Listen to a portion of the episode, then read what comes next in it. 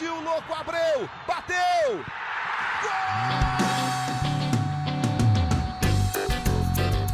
Está entrando no ar o podcast. Sabe de quem? Do Botafogo! Do Alvinegro, do Glorioso. É o GE Botafogo. Fala, torcedor alvinegro, tá começando o episódio 303 do podcast GE Botafogo. Eu sou o Luciano Melo, hoje substituindo aqui o Rafa Barros, que curte merecidas férias, mas o Botafogo não tira férias, apesar de os jogadores não estarem treinando nem jogando. Eles sim estão de férias, mas a diretoria, os empresários, muita gente está trabalhando e nós, jornalistas, tentando descobrir que, que vai ser esse Botafogo de 2024, quem vai chegar, quem vai sair, quem vai ficar entre os que estão em fim de contrato. Tem muito assunto para a gente tratar desse mercado do Botafogo. Por isso que eu estou recebendo aqui dois dos repórteres que cobrem o dia a dia do Botafogo no GE. Vou começar por ordem alfabética. Como é que você está, Giba Pérez? Seja bem-vindo. Boa tarde, Luciano. Boa tarde, Sérgio. Boa tarde, Dep. Bom dia, boa tarde, boa noite para quem vai ouvir depois desse podcast gravado. É... Tô correndo atrás, né? A gente tá nessa correria, ligando para um monte de gente, mandando mensagem, cobrando, reclamando. É, é isso, atrás de informações do que vai ser esse elenco do Botafogo. Acho que tem algumas necessidades muito claras do que o Botafogo precisa construir para a próxima temporada. Tem também algumas reposições, algumas peças que podem sair. Então a gente está em cima disso tudo, tentando contatos, tentando ligações e trabalhando bastante nesse período de janeiro de transferências. É, dezembro e janeiro, a gente sempre comenta que um dos trabalhos do repórter é ser chato, né? E dezembro e janeiro o repórter é mais chato que o normal ainda porque fica mandando mensagem e ligando para muita gente para tentar descobrir. Outro repórter falando nisso, que de vez em quando é chato, ou também cobre o dia a dia do Botafogo no GE aqui. E ser chato nesse caso é uma qualidade, só para deixar claro. Como é que você tá, Sérgio Santana? Seja bem-vindo. Fala, Luciano, Dep, Giba. Bom, boa tarde para quem tá assistindo. Bom dia, boa tarde, boa noite para quem só for ver depois. É, eu sou chato no dia a dia, então nesse período geralmente eu me dou muito bem. Essa é uma das minhas melhores qualidades ou defeitos. E aí, enfim, é, tá, tá complicado por enquanto. Esse período aí é muita mensagem, muita ligação, enfim. Vamos ver aí se o Botafogo começa a se movimentar no mercado por contratação. Por enquanto, o mar tá, tá meio quieto, mas vamos ver. Também por aqui, além dos dois repórteres, um que é, não é tão chato assim, gente boa, representante do Botafogo no projeto A Voz da Torcida, do canal Setor Visitante no YouTube. Como é que você tá, Pedro Depp? Seja bem-vindo. Fala aí, Luciano, Giba, Serginho, torcedor do Botafogo que está acompanhando mais uma resenha aqui no GE. Olha, por enquanto estou ansioso, ainda não estou preocupado. Eu dei uma passada aí pelas páginas dos outros times no GE e vi que tá todo mundo ali meio devagar ainda. Mas o Botafogo precisa de reforços, né? Precisa dar uma resposta também para o seu torcedor que pretende disputar títulos nos próximos anos. Então é F5 o dia inteiro no, no, na página do GE Botafogo. Vou começar a mandar mensagem pro Serginho, pro Giba. E aí, meu irmão, quem que vai chegar aí? Que o torcedor do Botafogo só fala disso na internet, na, nas ruas, né, nos bares. Só fala quem, vai, quem vão ser os reforços, quais vão ser, quais posições precisam. É, é, é um momento assim que muita gente acha chato, outras pessoas acham legal mas os próximos dois meses a gente vai falar muito desse mercado, né? Do vai e vem. É isso. Hoje é a nossa primeira live podcast só de mercado e vão ser várias até a estreia do Botafogo no Campeonato Carioca e quem sabe com outro assunto até lá. Mas certamente até o fim de janeiro o mercado vai dominar as nossas conversas por aqui, não só no Botafogo, também em outros clubes. Mas o que nos interessa aqui é o Botafogo. E aí, Giba, acho que a grande curiosidade ou ansiedade, para usar a palavra que o Depp usou nesse período, e principalmente no início, né, é qual é o tamanho da mudança no elenco do Botafogo para o ano que vem.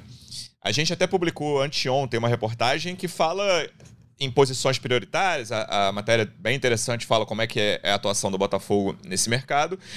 E fala em posições prioritárias e é, são quase todas, né? Eu vou até ler aqui a, a, as posições que a gente tratou como prioritárias nessa reportagem, que são um goleiro, zagueiros no plural, um lateral direito titular, um segundo volante, um meia e um ponta. Então, se, a gente, se, eu, se eu contar que eu estou botando zagueiros no plural, pelo menos dois, são um, três, quatro, cinco, seis, sete jogadores. Seriam pelo menos sete para chegada para o início do Campeonato Carioca ou logo depois. Lembrando que tem uma diferença, uma novidade na janela de início do ano que ela não fecha mais depois dos estaduais. Foi um pedido dos clubes para aumentar a janela do meio do ano, porque elas têm que ser complementares, né? Tem que ter uma duração X de dias de janela aberta para o ano inteiro. Então, se você diminui a janela de início do ano, você aumenta do meio do ano. E é o que vai acontecer. A janela fecha no dia 7 de março e só reabre na 18ª rodada do Brasileiro. Então, no dia 7 de março, você tem que ter o seu time do primeiro turno inteiro. Não dá aquele destaque do Campeonato Paulista que vai chegar depois do Paulistão. Não tem como. Dia 7 de março é até a 18ª rodada é com esses caras que você vai. Então, o Botafogo tem um pouco menos de três meses aí para encontrar o elenco do primeiro turno do Campeonato Brasileiro de 2024. É, que, antes da gente falar de saídas, vamos é, pensar primeiro em chegadas. O nome que a gente publicou foi o do João Vitor, zagueiro, mas que hoje está mais distante, né? O Benfica quer 8 milhões de euros por ele, é um valor muito acima das pretensões do Botafogo. Eu acho que nenhum clube brasileiro vai pagar isso nele, apesar de, de ter sido um zagueiro que surgiu muito bem no Corinthians. Até achei que faria mais sucesso na Europa do que fez até agora, pelo menos. Ainda pode fazer sucesso. Tem muita gente falando de Jefinho. Como é que são os nomes? Até o, o Sérgio já falou que o nome que até agora tá devagar, né? Pelo menos os nomes que, que vazaram. Porque não quer dizer que os caras não estão trabalhando, que eu tô, tô sentindo torcida ansiosa pela forma como acabou o brasileiro, absolutamente natural essa ansiedade.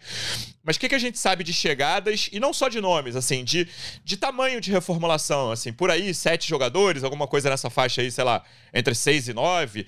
Vai ser por aí o tamanho dessa mudança no elenco do Botafogo? É, eu acho que a grande prioridade para chegar é realmente para as posições carentes do time titular, porque por mais que tenha toda essa crise de ter perdido o título, a torcida está insatisfeita com vários jogadores, é, é, preciso botar os pés no chão e entender que não é, não é terra arrasada, né? Esses jogadores tiveram grandes momentos e podem se recuperar, podem recuperar é, tanto o, a, a, boa fase quanto o, o, respeito e o carinho do torcedor. Então, o, o, clube nesse momento foca as atenções primeiro em posições que ele entende que precisa no, no time titular. E aí a gente fala da lateral direita, né? Que o de Plácido, que foi é, o, o, cara que começou a maior parte dos jogos na temporada, foi embora. O, clube, o Botafogo não quis comprar ele, então você tem uma lacuna clara dentro do time titular ali e talvez até do time reserva, porque depende muito de como o Ponte vai se desenvolver, como o Rafael vai voltar de uma lesão muito grave, tudo isso tem um peso ali. É, a zaga, porque é, o, além do Cuesta ter caído muito de produção e você precisar de alguém que dispute essa vaga com ele, você precisa do, de alguém para repor o Adrielson, que muito provavelmente vai para o Lyon, e também o gol, que você tem o Gatito, mas, obviamente, você precisa de mais alguém para disputar a posição com ele. Então, as grandes, as três grandes prioridades dentro dessas prioridades que a gente destacou, né, são, são essas, assim, o Botafogo realmente foca muitas atenções nisso, e aí tem essa, essa opção do, do João Vitor, que você falou aí, a grande questão é a, a pedida do Benfica, o Botafogo prioriza uma compra, é, prioriza um empréstimo, desculpa, e, e, o Benfica quer vender ele, quer recuperar o investimento que fez. 8 milhões de euros foi o que o Benfica pagou ao Corinthians para contratar ele, e eles querem recuperar esse investimento. O Botafogo nem cogita pagar isso, fala é, completamente fora do orçamento do, do clube. Se a pedida baixar, eles podem entrar em negociação por uma aquisição, mas a prioridade do clube, a, eles entendem que é melhor um empréstimo para até ter o jogador ali, com uma opção de compra talvez no futuro e, e, e avaliar ele dentro do, do, elenco. O gol a gente falou né, também sobre o Santos, é uma negociação que está um pouco travada e é complexo porque é um rival, também disputa Libertadores e tudo mais, tudo isso torna a negociação mais complexa. E o outro nome que surgiu vindo lá de Curitiba e que a gente apurou e confirmou que houve é, uma sondagem foi o Marcelino Moreno, Uhum. Mas por enquanto é só isso. Uma sondagem é, não, não avançou em relação a isso desde então. É, eu tenho curiosidade, Sérgio, de saber como é que foram as conversas? Claro que vocês não participam, né? Vocês falam com muita gente dentro do clube, mas vocês não participam das conversas sobre elenco, porque o time titular do Botafogo é um time que, na minha opinião, dá, e aí, né, tem os dois extremos do primeiro e do segundo turno, mas é um time para brigar lá em cima na tabela. Acho que é no, nas CNTPs não é um time para disputar título e deveria ter disputado e deveria ter sido campeão depois que abriu a vantagem que abriu, só para deixar isso claro. Mas todo mundo jogando o seu normal, um pouquinho abaixo do normal, um pouquinho acima do normal.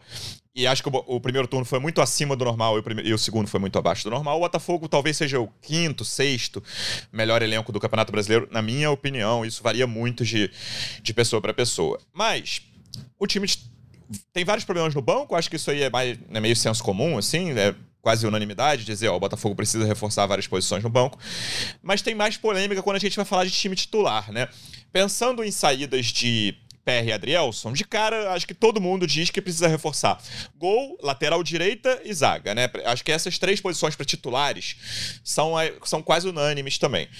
E aí, por exemplo, lateral esquerda já é mais polêmica. Muito, muito torcedor quer o Marçal fora, e aí o Hugo da reta final na minha opinião, também mostrou que não, não tá na hora, ou não sei se vai ter uma hora do Hugo, de Hugo ser titular absoluto do Botafogo. Meio campo também, Eduardo, já tem gente, muita gente reclamando. O Marlon Freitas fez, talvez, né, eu ia dizer, fez o primeiro turno ótimo, o segundo horroroso, mas tem muita gente na, na mesma barca.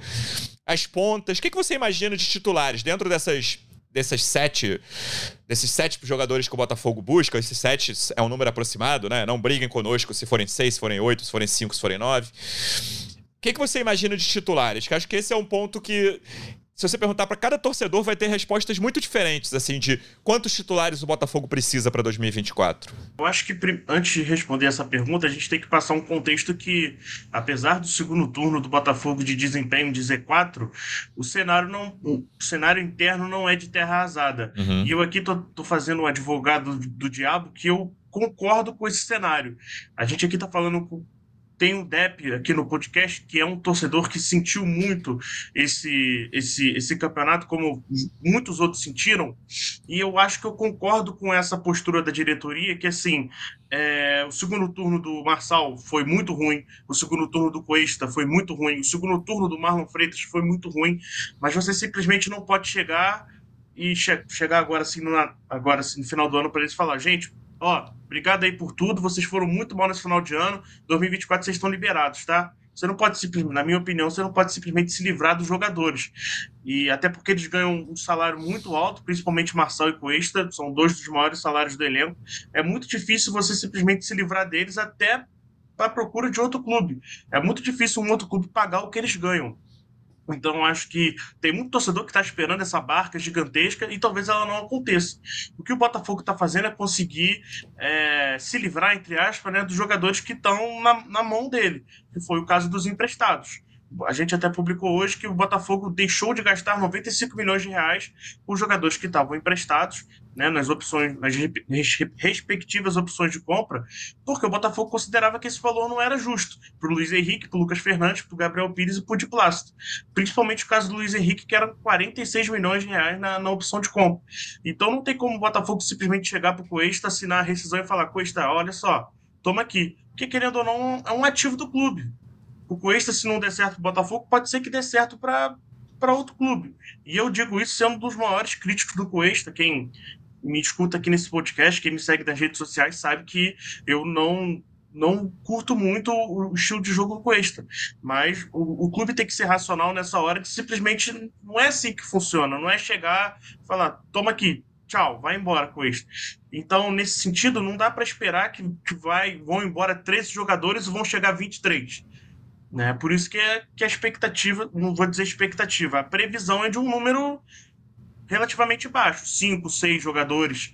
É, então, antes de falar sobre as contratações, a gente tem que explicar esse cenário, que apesar de um segundo turno muito ruim, não dá para o clube simplesmente fazer essa, esse cenário de terra arrasada. Tipo, vai todo mundo embora e acabou. Não, total. É, o que o Botafogo fez, por exemplo, em 22, né? Pensar no time do Botafogo que acabou o ano de 21 e o que acabou o ano de 22 é uma reformulação completa e, e absolutamente necessária, né? O Botafogo terminou, deu uma rateada no início do Brasileiro de 22, mas terminou na, na, posição que eu acho que a maioria das pessoas imaginava ali, décimo primeiro, chegou a, a, a, brigar por Libertadores em algum momento, não conseguiu.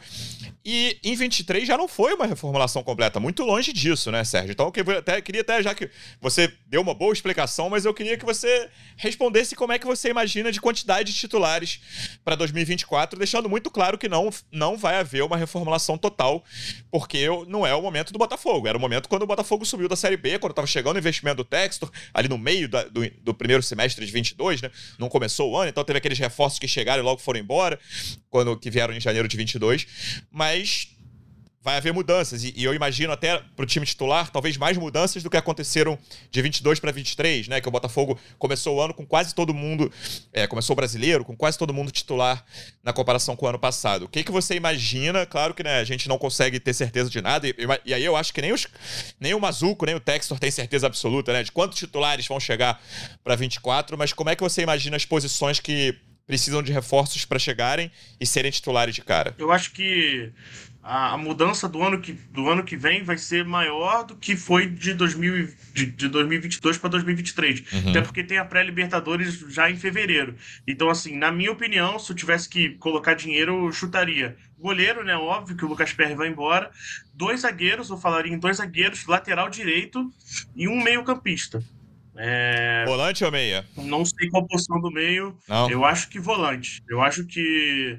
Eu acho que o Eduardo, assim, o Eduardo se, se esgotou muito fisicamente no, no, no, final da temporada e eles querem alguém para revezar com o Eduardo, não necessariamente um titular da posição. Sim. É alguém para revezar com o Eduardo. Alguém para quando o Eduardo cansar, entrar alguém de confiança. Não necessariamente alguém para chegar, vestir a camisa 10 e, e, e, ser o titular, o Eduardo ficar esquecido no banco. Você não acha que é precisa de um, ponto, de um ponta titular, não, Sérgio? Eles querem um ponta titular, mas eu tô dizendo assim, a prioridade máxima, a prioridade máxima são essas quatro posições. Eu diria o goleiro, dois zagueiros, são cinco, né? Goleiro, dois zagueiros, a lateral direita e um, e um meia prioridade assim máxima. É, eu, eu tenho dúvida se, na minha opinião, a ponta não está acima do, do meio-campo nessas prioridades. Eu já, já vou ouvir a opinião de Pedro Depp, né? A gente ouvindo aqui, sentindo um pouco o pulso do que os diretores, do que né, as pessoas que mandam no Botafogo estão pensando, porque conversam com nossos repórteres, nossos repórteres buscam informação. E agora eu quero saber o pulso da torcida. E aí, vendo de fora, eu vejo.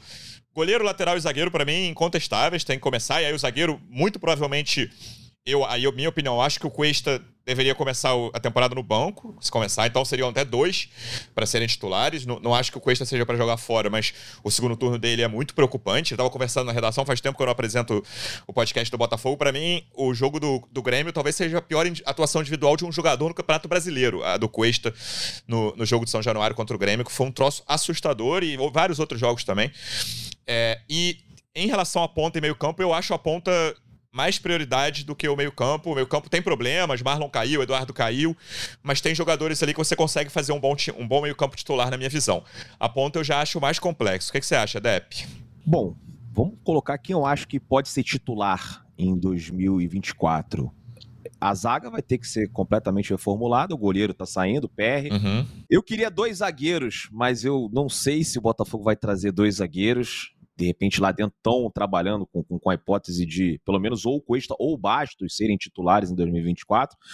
É, lateral direito, é, eu não ficaria com o Rafael, né? não ficaria com o Rafael pelas lesões, por não ter jogado, acho que a gente lembra o quê? De duas partidas do Rafael na temporada, assim, do, contra o Palmeiras, em dois anos e meio, acho que jogou dois jogos bem, o Palmeiras deve ter tido mais outro, né, mas é um cara que teve lesões graves, é, tem aquela questão do desequilíbrio também dentro de campo, umas expulsões bestas, deixando o Botafogo em, em situações ali vulneráveis. Eu não ficaria com a falta, traria um outro lateral direito. Aí Lateral esquerda, o Marçal me preocupa muito, porque o Marçal, no ano que vem, em fevereiro, faz 35 anos.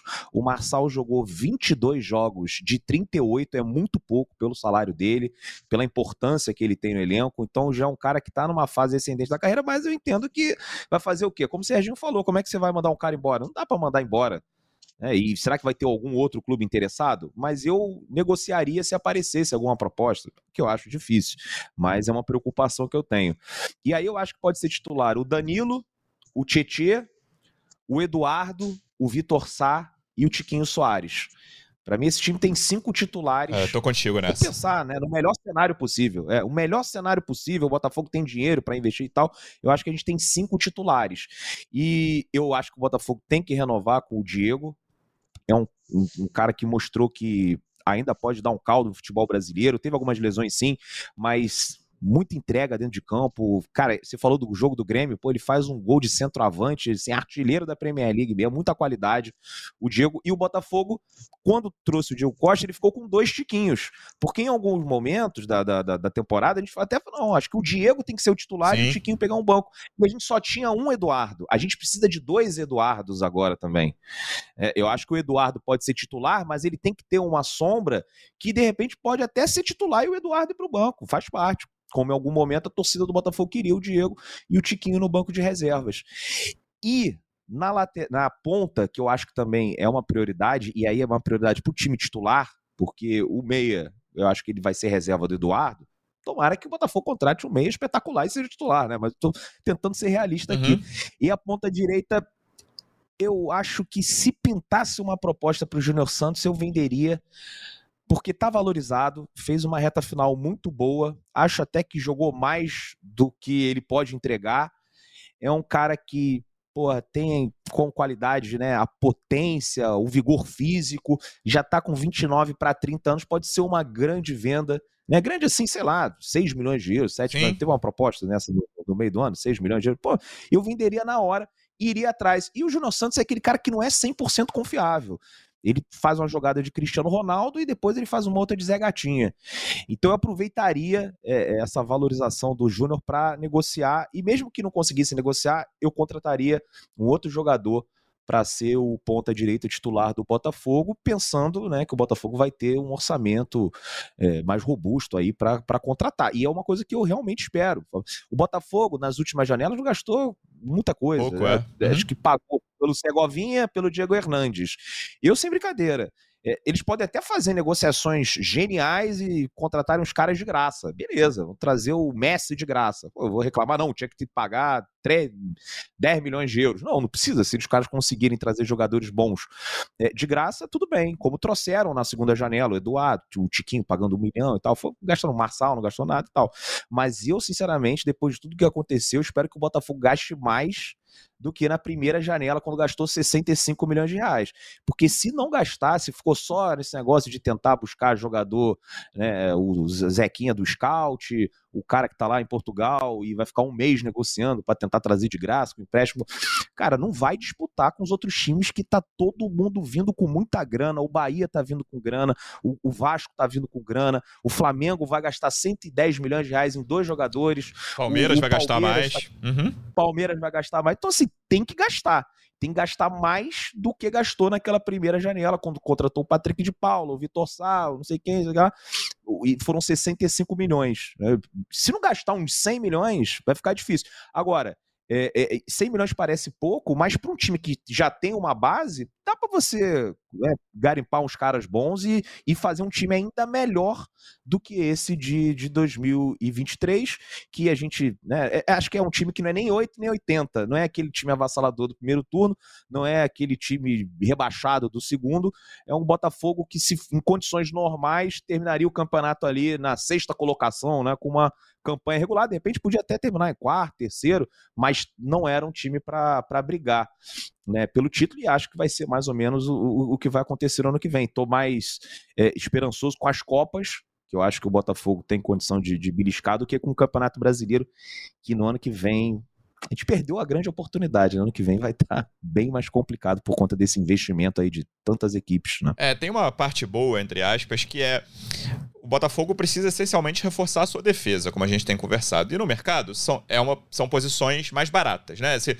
nas CNTPs ali, o, o, atacante custa mais que o zagueiro, que o lateral. Mas tem um lado ruim que, por exemplo, a lateral especificamente, é muito difícil você achar um cara bom no mundo, né? Tava, acho que o Sérgio participou da conversa um dia desse aqui na redação, que a gente estava falando quem são eles são os melhores laterais direitos e esquerdos do mundo, cara. É difícil você achar, assim, Hakimi na direita. Vai, vai falando os nomes assim, Carbarral, que voltou a jogar bem. Hakimi na esquerda, joga quase como coisa. um ponta, né, Luciano? É, um ponta. É, na esquerda, Davis, do Bayern de Munique, Theo Hernandes, que foi o pior em campo na final da Copa. Enfim, não vem ao caso.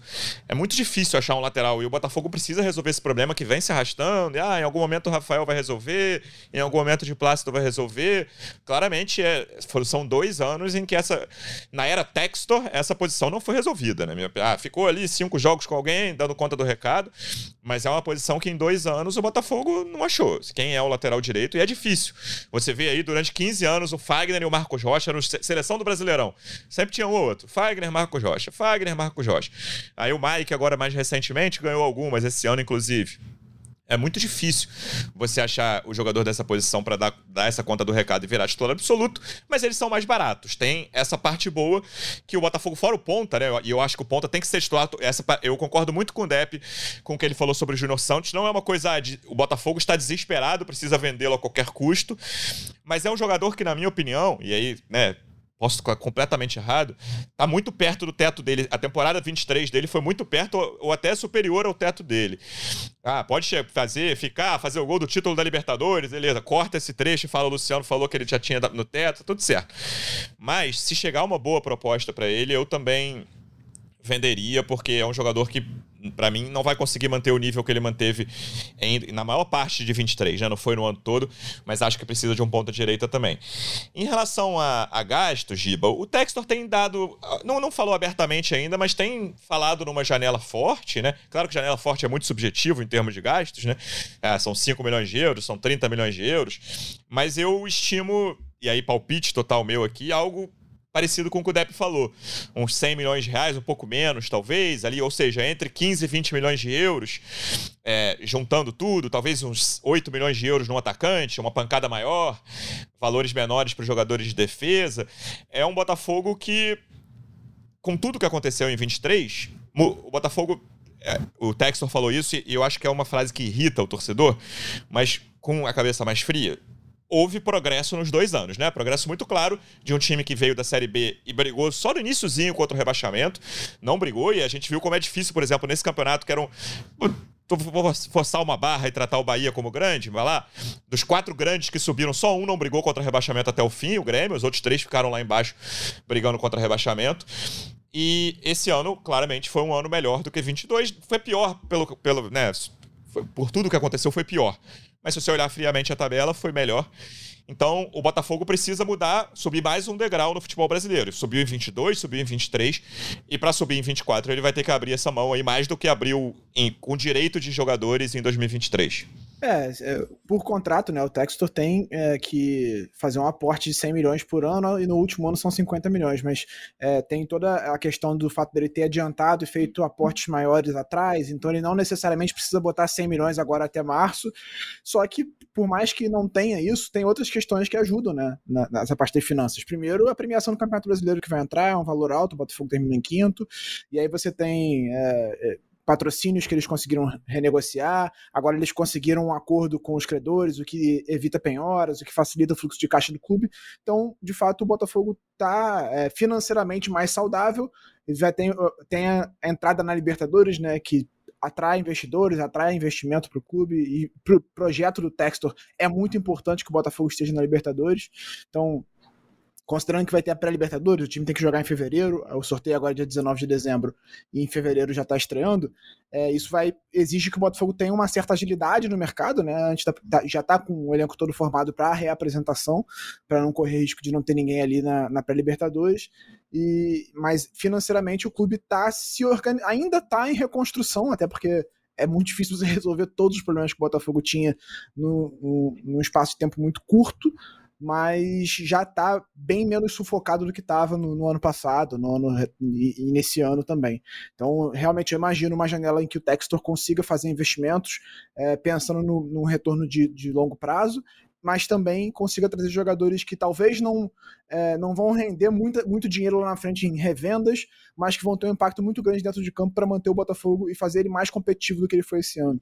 Quando você fala da ponta, eu concordo que é, você não, não dá para você planejar o Botafogo com o Júnior Santos na ponta.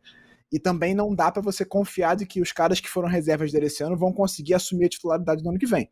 Mas o Botafogo espera muito mais do Diego Hernandes para essa próxima temporada, né? Foi a terceira maior compra da história do clube, não conseguiu se firmar, mas existe uma expectativa de que com, com o tempo ele vai estar vai tá mais adaptado e vai conseguir ganhar é, esse espaço.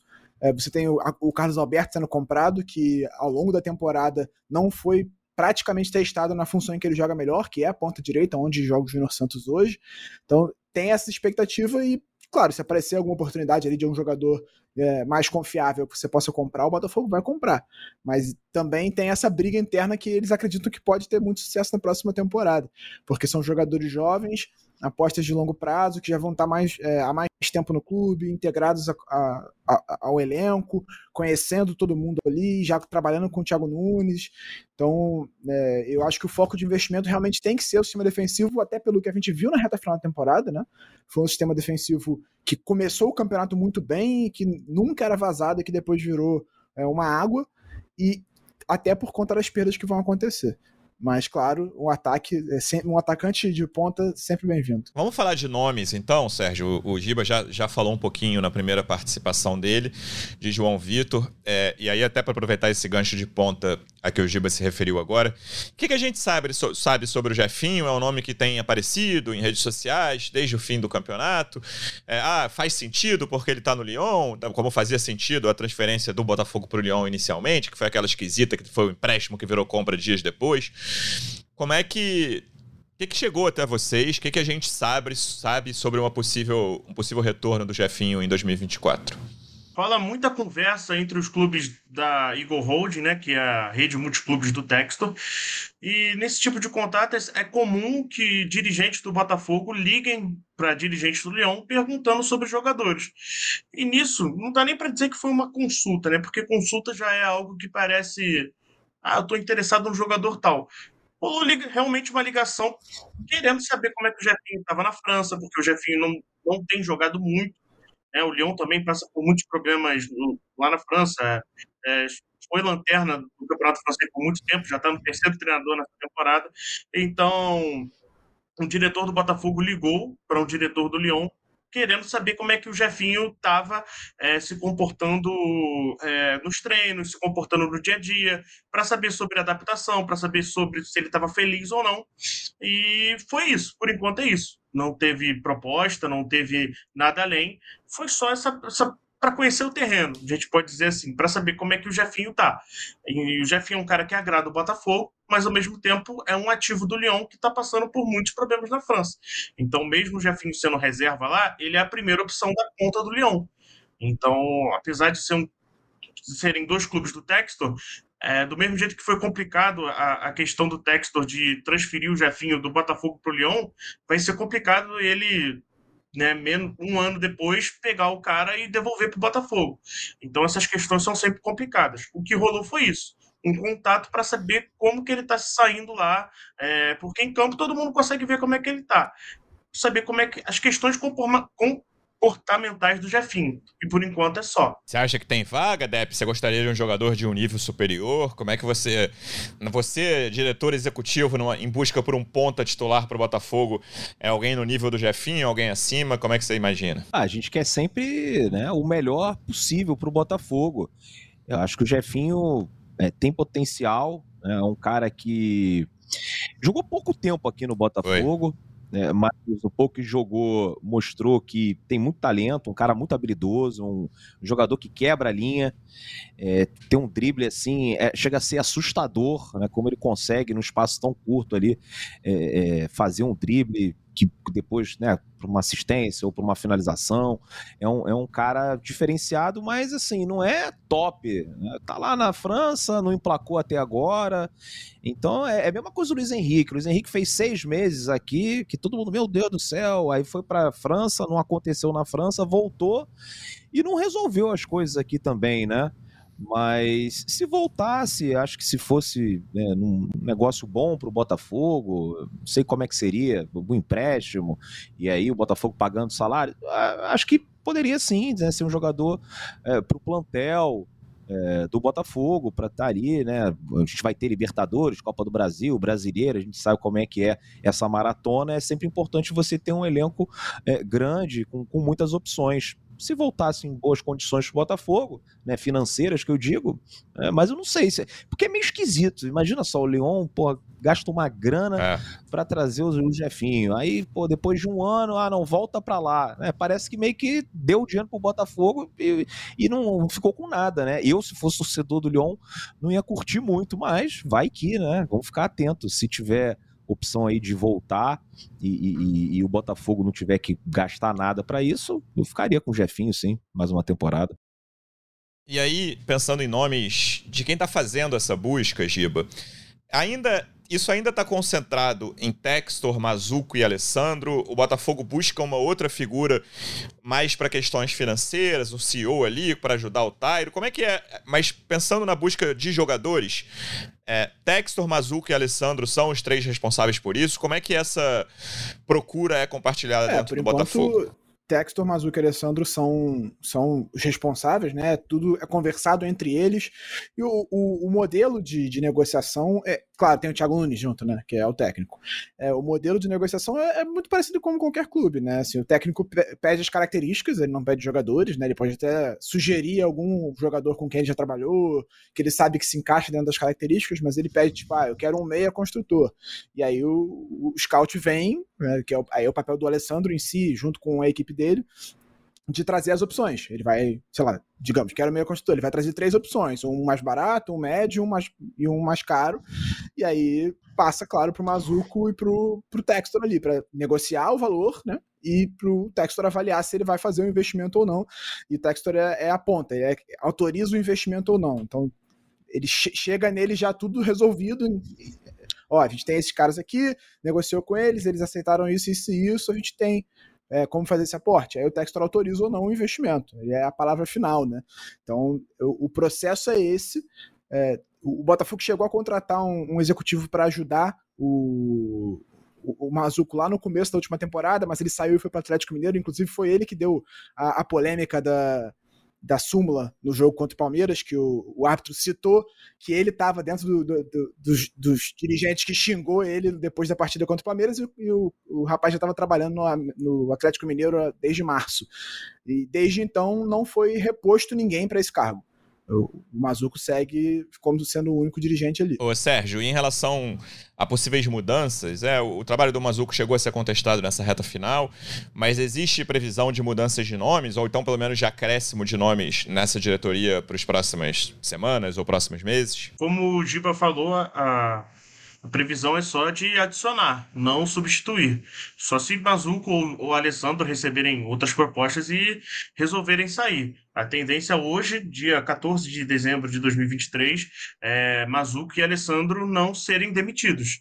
Porque é aquilo, apesar da perda do Brasileirão, enfim, essa segundo turno, podemos dizer, vexatório, é, a avaliação fria é que o Botafogo deu um passo à frente né? Porque se classificou para Libertadores, enfim, lutou pelo título. Então, a avaliação de hoje é essa. Então, como o Giba falou, o Botafogo está procurando pessoas para é, aumentar a, a, a, comissão e tirar parte de responsabilidade, dividir a responsabilidade, não tirar parte, dividir responsabilidades e, e é isso. Não, não não demitir ninguém, sim adicionar. Vamos falar de saídas então, Dep, possíveis saídas, algumas já certas, né? Luiz Henrique, Lucas Fernandes, de Plácido, são três jogadores, por exemplo, que não ficam no Botafogo em 2024. Tem uma permanência bem encaminhada, que é a do Carlos Alberto, e tem uma que é talvez duvidosa ainda, que é do Gabriel Pires, acho que caminha para o Benfica anunciar, é, aceitar um novo empréstimo. Dos jogadores que terminaram a temporada, você já falou de quem você espera de que chegue. O Cuesta ali foi um ponto que você disse, que tal, não, não, talvez não comece como titular. É, tem algum jogador do time titular ou que entre muito, que você acha, tirando o PR e Adrielson, né, que a gente já sabe, que você vê fim de ciclo ou você acha que tem que ter paciência com todos eles e dar mais uma chance, já que fizeram um grande primeiro turno, tentar ver como é que eles vão começar 2024? Paciência é uma palavra complicada pra gente falar aqui. Eu lembro de, de, de você falando em 2020 e 2021, Depp, eu não aguento mais ter paciência Nossa, e agora voltou. A gente ficou uns dois é. anos sem falar de paciência nesse podcast e agora voltou a palavra, então ter um resguardo, digamos assim, com esses jogadores? Você acha que alguns deles. Ou, ou tem. Pô, assim, pode ter caso, e eu, tem, tem muito torcedor do Botafogo pensando isso. Eu converso com muita gente que fala, cara, o, vamos lá, o Marlon Freitas eu não aguento mais, o Cuesta eu não aguento mais, o Marçal eu não aguento mais, o Eduardo eu não aguento mais. Eu vejo muita gente falando sobre isso. E, e você falou, lembrou de 2020, essa reta final lembrou muito 2020, aquele campeonato bizarro que a gente fez. É, você, Luciano, que apresenta o GE Vasco, como é que foi a reação da torcida do Vasco quando o Cano saiu? Também não era uma coisa de não aguento mais, foi. depois daquele pênalti que ele perdeu uhum. contra o Guarani? Pois é, a torcida do Vasco não aguentava mais o pipoqueiro Cano, uhum. que não batia pênalti. Ah, não sabe jogar perdia, Série B. Sei é. Que, no momento. É, exatamente. Aí o que, que aconteceu depois? Campeão da Libertadores, metendo então... gol em todas as fases decisivas. Pois é, o, melhor, o maior atacante do futebol brasileiro nas últimas duas temporadas, que a torcida do Vasco não queria nem ver mais pintado de ouro lá em São Januário.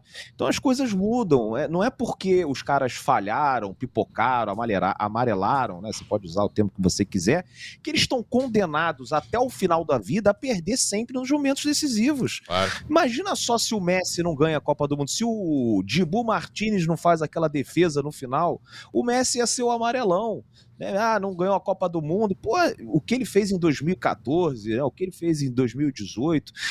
O pessoal esquece agora. Futebol é um, é um só. Né? E óbvio, tô falando aqui do Messi, não tô querendo comparar os nossos claro. jogadores com é, outro nível, mas eu tô dizendo assim, não dá para você é, marcar o cara eternamente como um fracassado. O futebol ali é jogado. Se o cara é bom, ele tem condições de dar a volta por cima. Então ninguém nunca mais vai poder dar a volta por cima. Se eu fizer uma besteira aqui, é, eu, eu nunca mais vou conseguir me reerguer, eu não vou conseguir melhorar, eu não, vou, eu não, eu não, vou, eu não posso ter a opção de trabalhar mais para conseguir um resultado melhor. Então, é, futebol é isso, meio que vira uma maluquice. É, acaba a temporada, o negócio não corre como a gente imaginava, e tá tudo certo definir como amarelada, pipocada, vergonha, isso concordo. Mas não significa que no ano seguinte o cara não possa é, é, ter um resultado melhor. E aí a gente, como torcedor, né, quem está vendo de fora, eu não tenho elementos para avaliar é, quem que realmente sentiu ali dentro, né? Um cara que, é isso aí o Mazuco, a comissão técnica pode falar, olha, esse cara aqui ele é bom e tal, mas a gente viu que não dá para contar no momento crucial, então é melhor a gente negociar, né? Trazer um outro cara aqui né? para ter uma competição interna e o cara ir pro banco, né? Pode ser por esse caminho. Tem alguns jogadores que me preocupam mais pela questão física do que por essa questão psicológica, que eu acho que os caras podem dar a volta por cima. O Marçal, como eu disse, me preocupa a questão física, não joga muitas partidas na temporada, vai fazer 35 anos em fevereiro, lateral, a gente sabe que é complicado, e, e por mais que o Hugo até tenha quebrado um galho ali, acho que é pouco, né, é pouco. Você ter. Uma coisa é você ter um lateral confiável que vai fazer 33 partidas no Campeonato Brasileiro, o Hugo joga 5. Beleza. Agora, o cara joga 22, o Hugo joga 16. 16 é quase um turno inteiro com, com o Hugo. Então, acho que do lado esquerdo a gente tem que contratar, e eu já começo a me preocupar com o Marçal, me preocupo com o Rafael também, por causa uhum. da, da, sequência de lesões. Uh, o Marlon Freitas, eu entendo a birra da torcida, aquela questão da risadinha e tal. Acho que também sentiu muito depois daquele gol contra uh, que ele fez no, no jogo contra o Flamengo. Mas, cara, é um bom jogador. Se o Botafogo colocar no mercado, eu garanto que vai aparecer um clube querendo trocar pegar o Marlon, e de repente pode até ser um caminho para o Botafogo, de se identificar assim, é esse aí tá com o filme muito queimado na torcida, vamos negociar o Mano Menezes, de repente, querendo ele lá no, no, no caso do, do, ele falou quando era técnico do Internacional, né? Pô, assinou com o Botafogo, queria trazer você aqui para o Internacional. Pode buscar com ele, pode buscar com o Atlético, pode buscar com outro time. Uma negociação também não ficaria né, aqui chateado se o Marlon fosse embora. Eu, eu só sou contra esse negócio de tem que dispensar, tem que mandar todo mundo embora e tem que começar do zero. É, o Tiquinho Soares era Deus, aí agora não serve para nada. O Eduardo, aí o pessoal fica comparando muito o Eduardo. Pô, eu queria o Alan Patrick Patrick aqui. O Eduardo terminou o campeonato fazendo seis gols e seis assistências. O Alan Patrick fez quatro gols e deu cinco assistências. O Alan Patrick, a gente vê os jogos do Internacional com 70 minutos, 75 tá completamente esgotado, tem que sair. Inclusive, foi por isso que o Internacional foi eliminado pro Fluminense naquele jogo no Maracanã. Quando saiu o Alan Patrick com 70 minutos, acabou o Internacional. E se o Alan Patrick chegasse aqui no Botafogo, daqui a cinco meses iam estar tá reclamando do Alan Patrick. O torcedor sempre reclama. E tá tudo bem, faz parte do futebol. O que não dá é pro diretor é, dar ouvidos ao que o torcedor fala o tempo inteiro, porque senão vai ser uma loucura, vai ficar toda hora mudando. Reformulação não vai ser nem a cada temporada, vai ser a cada três meses vai estar tá trocando absolutamente tudo. Então, o Botafogo tem que pensar né, de maneira racional, é, ouvir pouco a torcida. Acho que é importante também ouvir um pouquinho, mas não, não fazer nada baseado né, nas vontades do torcedor do Botafogo, fazer é, coisas muito bem pensadas.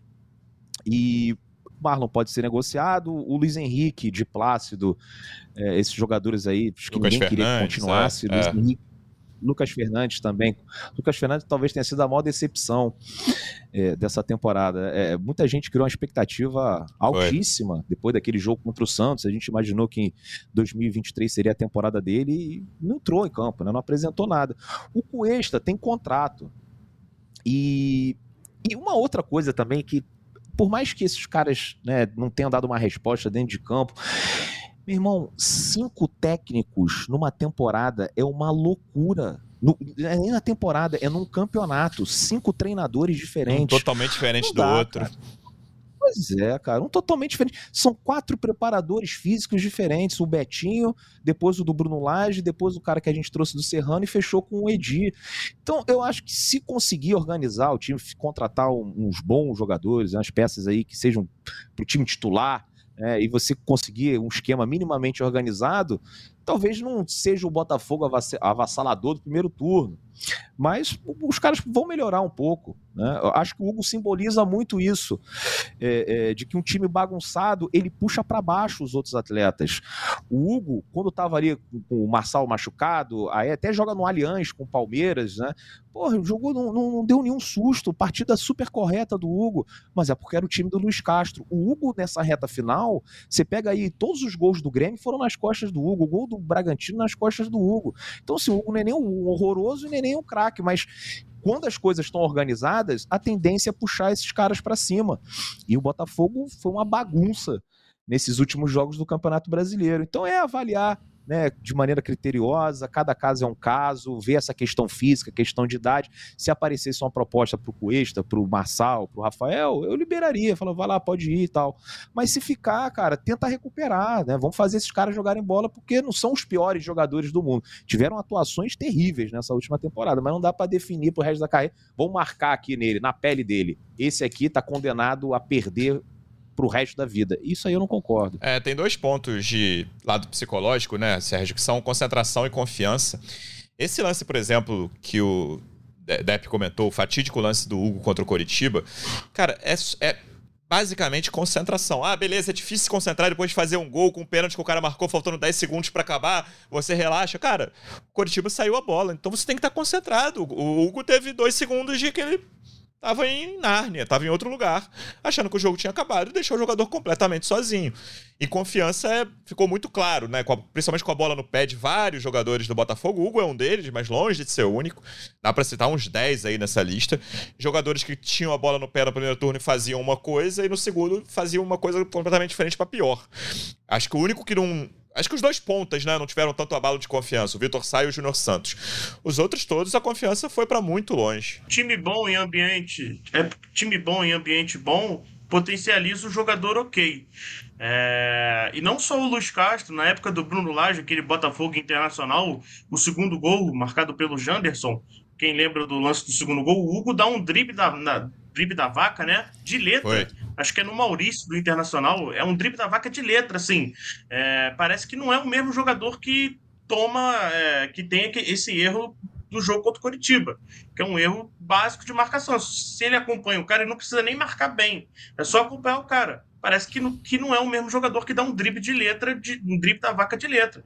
Então, assim, ambiente bom, time bom potencializa jogador. Assim, não é que o Hugo é um jogador ruim, ele é um jogador ok, não é excelente, também não é péssimo. Não. Um jogador nota 6. Para reserva, né? Então, assim, o, o que eu ia. Para reserva? É, o que eu ia falar antes é que, assim, o, aquele aquela minha, minha declaração inicial, né, meio passapano, é isso que o Depp falou. Eu acho que, assim, na minha opinião, o, o, período do Marlon no Botafogo vai ficar muito complicado por causa do episódio da, da piscadinha. Porque o Palmeiras provocou, o Rafael Veiga provocou, o Hendrick provocou, o próprio perfil do clube no, no, nas redes sociais postou uma foto do mascote fazendo a piscadinha. Só que, cara, não dá para você simplesmente demitir o Marlon, descartar o Marlon. Até o próprio que o, que o próprio Depp falou. Tem muito treinador que adora o Marlon. Na época que o, que o, que o Marlon estava se destacando no Atlético Goianiense, muitos clubes tentaram contratá-lo por pré-contrato. Eu elogiei, eu elogiei muito a contratação aqui na época. Falei, pô, excelente contratação é, para jogador que vem de graça, excelente é um contratação. Bom jogador. Ah. É um Bruno Lage rasgou é um elogios a ele também, lembra? É. Bruno Lage falou que ia levar ele assim, Europa. Que... É. Só que assim, eu acho que o período acabou, porque vai ficar marcado esse episódio da piscadinha. Vai ficar marcado. Então eu acho que é isso. Você não pode chegar e simplesmente falar, Marlon, olha só, por causa da piscadinha você está demitido em 2000, dia 7 de janeiro de 2024, você não precisa se representar. Não, cara, você tem que buscar aproveitar as oportunidades que o elenco te dá. Você chega lá no Mano Menezes, no Corinthians, e fala: olha só, tô aqui com o Marlon Freitas, o que, que você me oferece? Chega lá no Cudê, no Inter, que e fala: ó, oh, tô aqui com o Marlon Freitas, o que, que você me oferece? E você usa uma moeda de troca, senão você tenta vender. E, cara, é isso. É, é, é, isso que eu quis dizer lá na, lá na parte inicial. Você simplesmente não pode se livrar de jogadores como o Cuesta, Marçal, como Marlon Freitas. No caso do Cuesta e Marçal é mais difícil por causa do salário mais alto. Mas o Marlon Freitas é, um, é, é, isso, é isso. Tem muito treinador, tem muito time que vai querer o Marlon Freitas. E no Botafogo eu acho que o período dele acabou por causa desse episódio, por causa do gol contra o Flamengo, enfim. É, então é isso, só esse comentário que eu, que eu queria adicionar. É, sempre é um indício, e eu sei que o torcedor não vai pensar nisso na hora e tá totalmente no direito de não pensar, não tô falando que, como tem que agir, não. Mas para mim sempre é um indício a quantidade de clubes interessados no jogador, sabe? Eu acho que o Marlon vai, assim, no mínimo três grandes do Brasil aí vão, vão se interessar se o Botafogo né, der algum sinal de que quer, quer se livrar do Marlon, que acabou o ciclo dele. Eu acho que é um jogador interessante, mas que fez um segundo turno horroroso e teve esses lances marcantes, principalmente a piscadinha. Eu acho que o gol contra, sinceramente, me incomoda pouco por ser um lance de azar ali. A piscadinha é um o jogo já estava 3 a 3 beleza, o empate era bom pro Botafogo, mas é muito fora de, do tom ali, aquele lance, e aí ele tem o azar de, de o Botafogo tomar o gol no último lance, que também nem foi culpa dele. Em relação a, aos jogadores que voltam de empréstimo, Giba, né? Tem Erisson, Oyama, Chay, Breno. Esses jogadores, tudo, ao que tudo indica, o Erisson havia alguma dúvida, mas nenhum deles vai ser aproveitado. Provavelmente vão ser novamente emprestados. É, a informação que a gente tem é de que o clube não, não conta com nenhum deles, vai emprestar todos eles. O Erisson tem uma questão em relação ao São Paulo. O São Paulo tem o, é, a opção de compra fixada em 2 milhões de dólares, não quer pagar essa opção de compra, né? E tá buscando uma outra peça para posição no, no mercado. Se não conseguir, o interesse de São Paulo é renovar o empréstimo. Então, a uhum. compra do Erisson provavelmente não vai acontecer.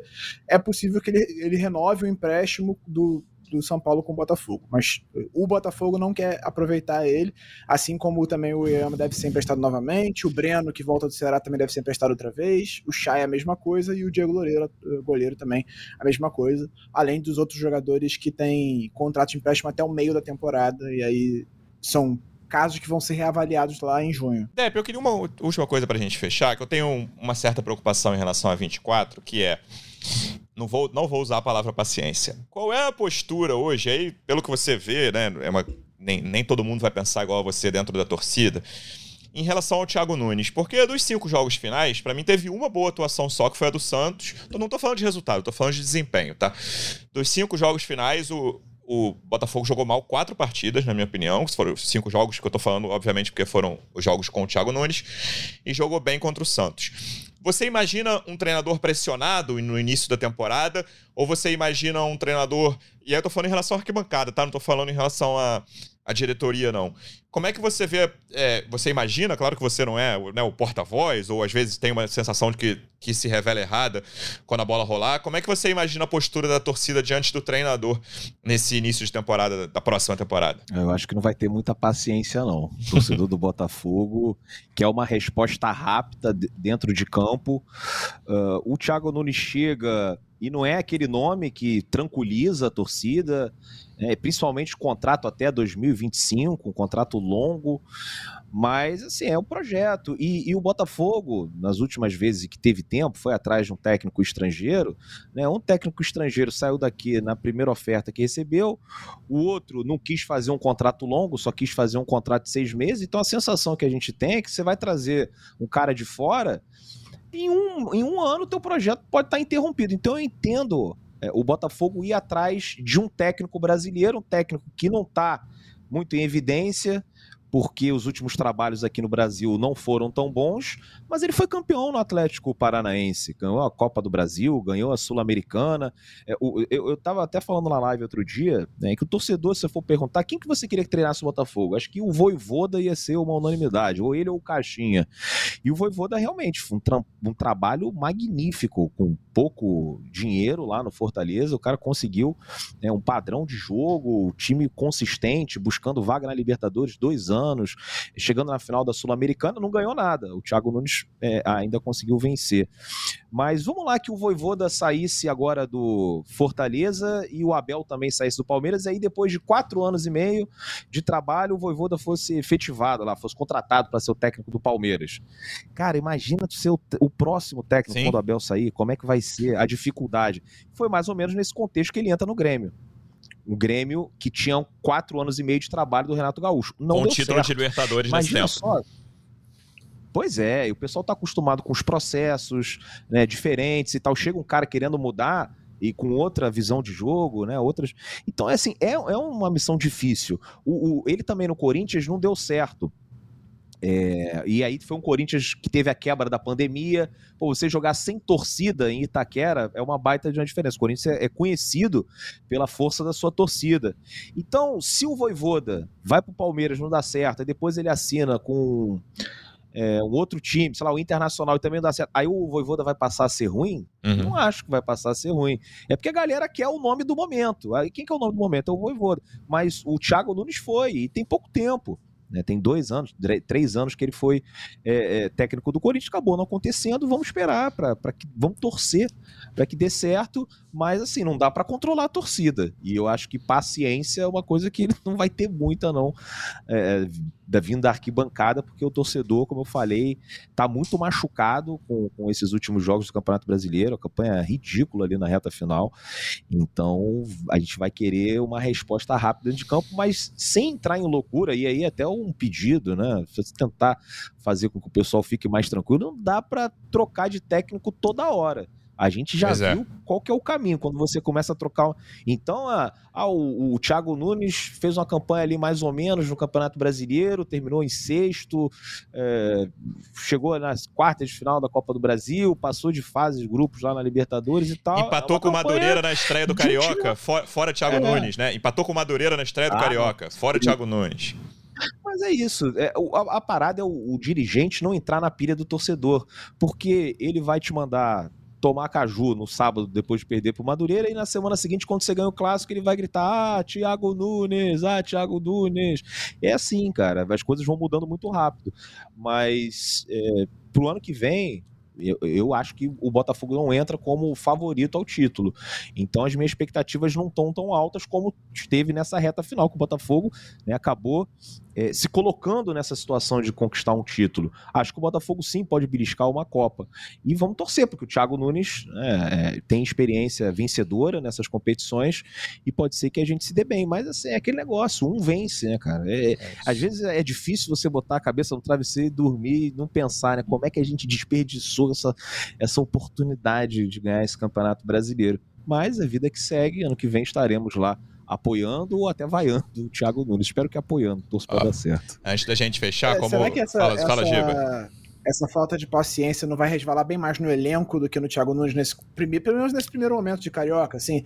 Eu acho que talvez tenha uma repercussão mais pro elenco, assim. Começar perdendo Carioca, Depende talvez nem sobre tanto pra ele, acho que muito mais pros jogadores. É. Cuesta, se for titular, a torcida não vai ter paciência. Né? O Marlon, o próprio Eduardo. Né? Marçal, né? A galera vai pegar no pé. O Marçal. Né? Mas o resto, assim, Tietê saiu né? O último jogo no, no Newton Santos foi aplaudido pela torcida. Danilo tá com muita moral.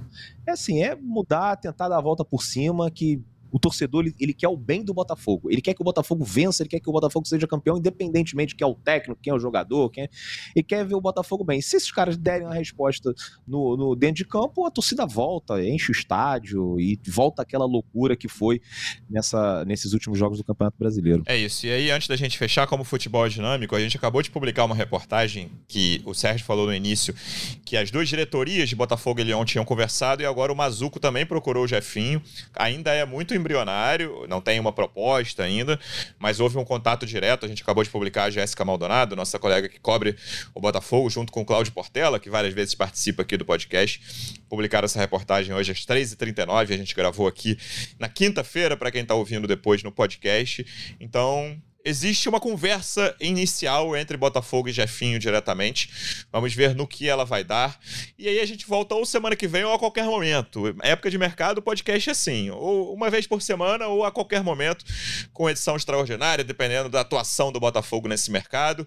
Giba, Obrigado mais uma vez pela presença. Até a próxima. Forte abraço, Luciano. Abraço a todo mundo ouvindo. Até a próxima. Sérgio, obrigado mais uma vez. Até a próxima. Valeu, pessoal. Até a próxima. Tomara que a gente volte com novidades. É isso. Depp, obrigado mais uma vez pela presença. Até a próxima. Tomara que a gente volte hoje à noite. Ó, tô de bobeira em casa, hein? Se quiser falar das contratações Duas do edições no mesmo dia. Duas edições no mesmo dia. Mas é isso. Um grande abraço para vocês. Valeu, torcedor alvinegro. A gente vai se falando aqui. Valeu, torcedor alvinegro. Obrigado mais uma vez pela audiência. Até a próxima. Um abraço. Sabe de quem? Alvinegro, do glorioso, é o GE Botafogo.